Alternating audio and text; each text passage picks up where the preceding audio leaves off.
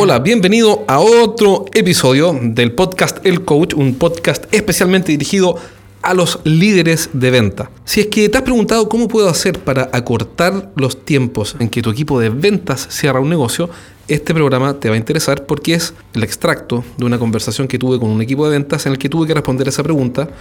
Y por supuesto, esta no es toda la respuesta, siempre van a haber cosas para agregar, pero al menos te van a, eh, te van a aparecer un par de ideas que ojalá te hagan reflexionar, te sirvan de algo y ojalá, ojalá, ojalá puedas implementarlas rápidamente en tu equipo. Así que espero que te agregue valor y te sirva. Te dejo con esta conversación que tuve con el equipo.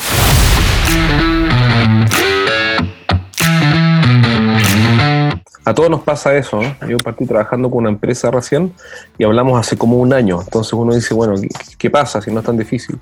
Eh, lo que pasa es que los clientes tienen su tienen sus tiempos, ¿no? Tienen su, o sea, por definición hacen lo que quieran, tienen sus propios momentos. Y hay una frase así, esa frase para de seminario, que uno las repite, ¿no? Para que la gente cree que uno es inteligente, pero uno las escucha en otra parte.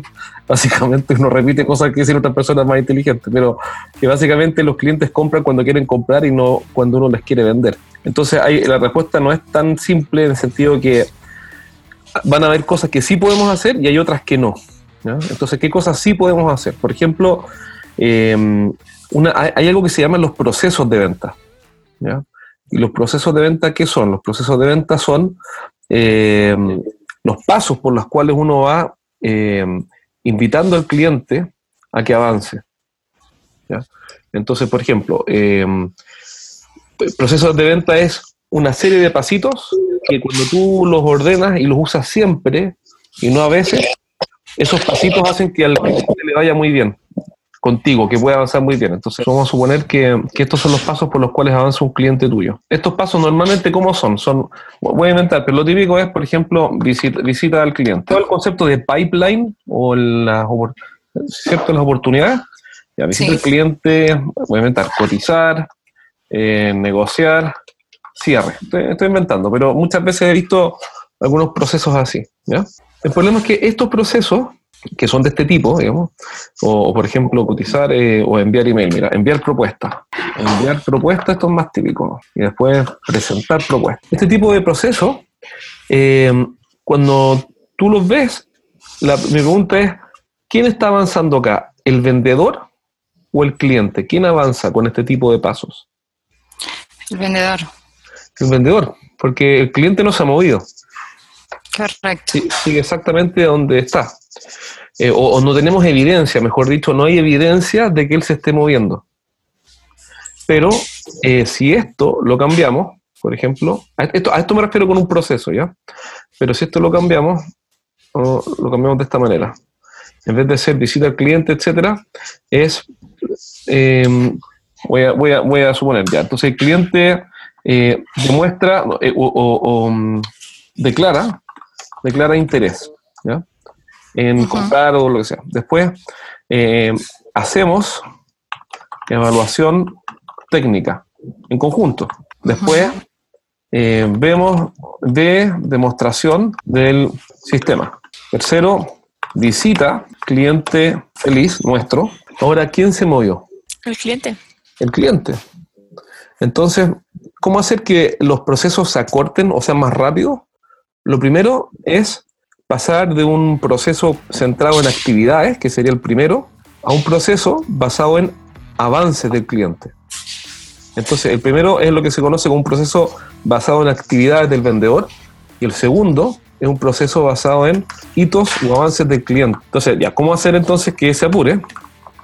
Primero, cambiándose de una pista, de la pista de arriba a la de abajo. ¿ya? Lo segundo es buscando entre tus compañeros, preguntarse, bueno, históricamente, ¿qué es lo que más ha ayudado a que un cliente se mueva rápido? En la historia, ¿qué es lo que más ha ayudado? Entonces, ¿por qué? Porque tú tienes una receta, pero tal vez si conversan, obviamente va a decir, ¿sabes qué? Lo que más, más, más nos ha ayudado, nosotros hace unos años atrás hacíamos, voy a inventar, hacíamos uno, un, curso, un, un curso, un webinar, o un curso en línea, o un curso presencial entonces, ¿sabéis qué? Vamos a cambiar este, de evaluación técnica, a eh, cliente toma, toma curso online. ¿Ya? Estoy inventando.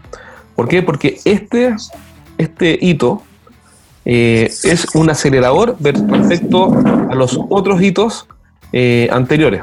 Es un mejor hito, es un mejor acelerador.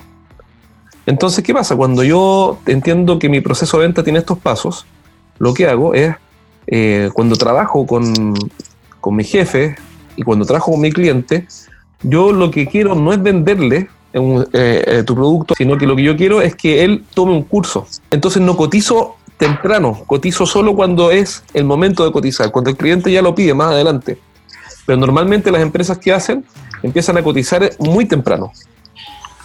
Y toda la conversación se va a la cotización. ¿Te fijas? Correcto. si es muy clara, si es muy barata, si cuánto cuesta y no sé qué, los plazos de pago.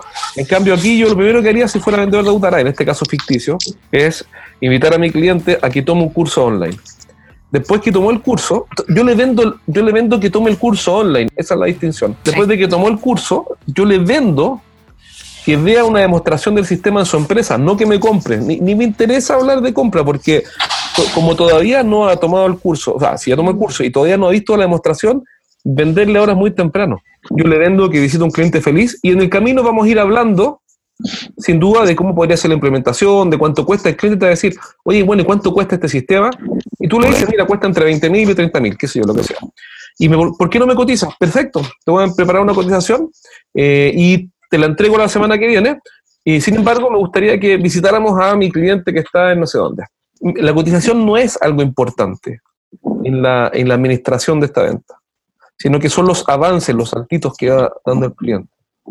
Y eso te baja también la ansiedad, porque tú en vez de querer vender, tú estás concentrado solamente en que tome el curso, después concentrado en que vea la demostración, después estás concentrado solo en que visite un cliente.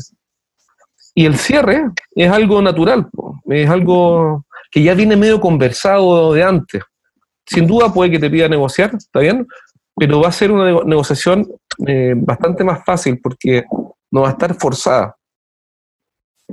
Pero si, si, haces la cotización acá, por ejemplo, visitas al cliente y, el cliente te dice, oye, interesante, me, eh, interesante tu sistema, eh, ¿por qué no me lo cotizas? Claro, ¿cómo no? Yo tengo que cotizar de inmediato, mira, eh, te la envío por correo mañana, se la envías por correo y ahí toda la relación que sigue, en vez de ser avances de un cliente, pasa a ser como una especie de tira y afloja de quién tiene la razón con la cotización. Esa es una forma de acelerar. La otra forma de acelerar el, el proceso que un cliente compre más rápido es que en las etapas iniciales, acá, en nuestro proceso es que el cliente declara interés, ¿ya? Versus este que era visitar al cliente. En las etapas iniciales, los primeros contactos con el cliente en, el, ciclo del negocio, eh, yo tengo que hacer un muy buen trabajo para que el cliente, un trabajo, tengo que aplicar una fuerza palanca muy grande al inicio para que lo que viene después sea más fácil. Entonces, por ejemplo, vamos a suponer que tú tienes un cliente que no te ha llamado para pedirte que te cotices nada, tú solamente vas y te lo abordas porque es parte de tu cartera, es parte de, los contactos que, a los cuales quieres entrar este año.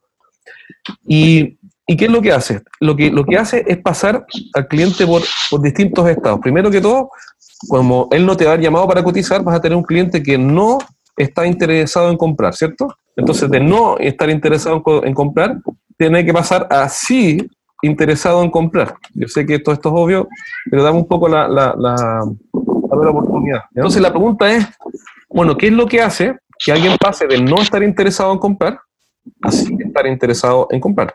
Que el cliente reconozca la necesidad, ¿cierto? En este minuto, todos nosotros, todos nosotros, yo también, estamos postergando decisiones de compra que reconocemos que son necesarias, pero las postergamos en nuestra lista. Por ejemplo, no sé, lo típico es cambiarle, por ejemplo, no sé, eh, cambiar eh, o, ir al dentista. Me huele un diente, pero me huele de repente, no me huele siempre. Entonces, cuando tengo un minuto voy a ir al dentista. ¿Te has fijado en eso? Entonces, ¿qué es lo que hace que yo diga, no, hoy día voy al dentista? ¿Qué es lo que tiene que pasar? Ya no aguantes el dolor. Entonces, a eso se le llama... La primera necesidad. Exacto, quiere decir que el cliente ahora no, no es solo reconoce la necesidad, sino que reconoce la urgencia de hacer algo, que es completamente diferente. Entonces, la mayoría de los vendedores se equivoca cuando, eh, casi todos se equivocan, porque, se, porque cotizan aquí, en el segundo punto. Entonces, esta necesidad, cuando el cliente la reconoce, se llama necesidad implícita. Entonces, ¿qué implica eso? Que vas a tener que hacer preguntas. y ayudar al cliente que saque todas las conclusiones. Entonces, ¿cómo hacemos eso? Por ejemplo, cuantificando, cuantificar el costo. Que el cliente acepte que el costo de la falla o de la situación actual es más grande de lo que él había pensado. Muchas veces, por ejemplo, si, si en tu caso un cliente está perdiendo llamadas de clientes, o sea, él está perdiendo llamadas de clientes, llamadas entrantes, pero no sabe cuántas. O, por ejemplo, yo tenía, un, yo tenía un cliente que vende maquinaria, cada máquina tiene una factura promedio de 40 mil dólares, eh, y, y hasta hace un tiempo atrás, no sé si lo resolvieron, todos reconocían en la empresa que en- habían llamadas de clientes que querían comprar y que nadie las atendía porque está todo el mundo ocupado. Imagínate que nosotros lo hubiéramos dicho, eh, que hubiéramos hecho un cálculo de, por ejemplo, que ellos todos los días pierden cuatro llamadas. 4 por 40 mil dólares son 160 mil dólares al día.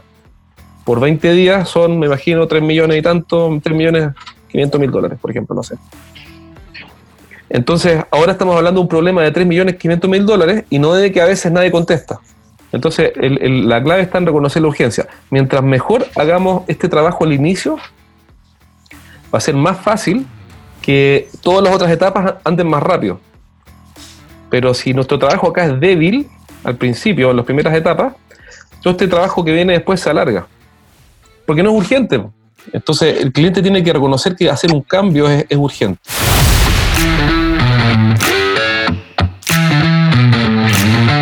Bien, espero que este programa te haya servido, haya sacado ideas y ojalá sobre todo que las pongas en práctica rápidamente con tu equipo de ventas.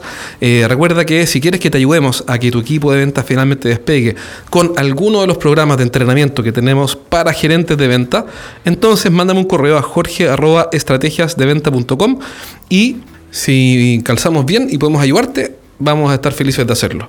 Así que ya sabes, y atento al próximo podcast que viene pronto con otras novedades. Cuídate.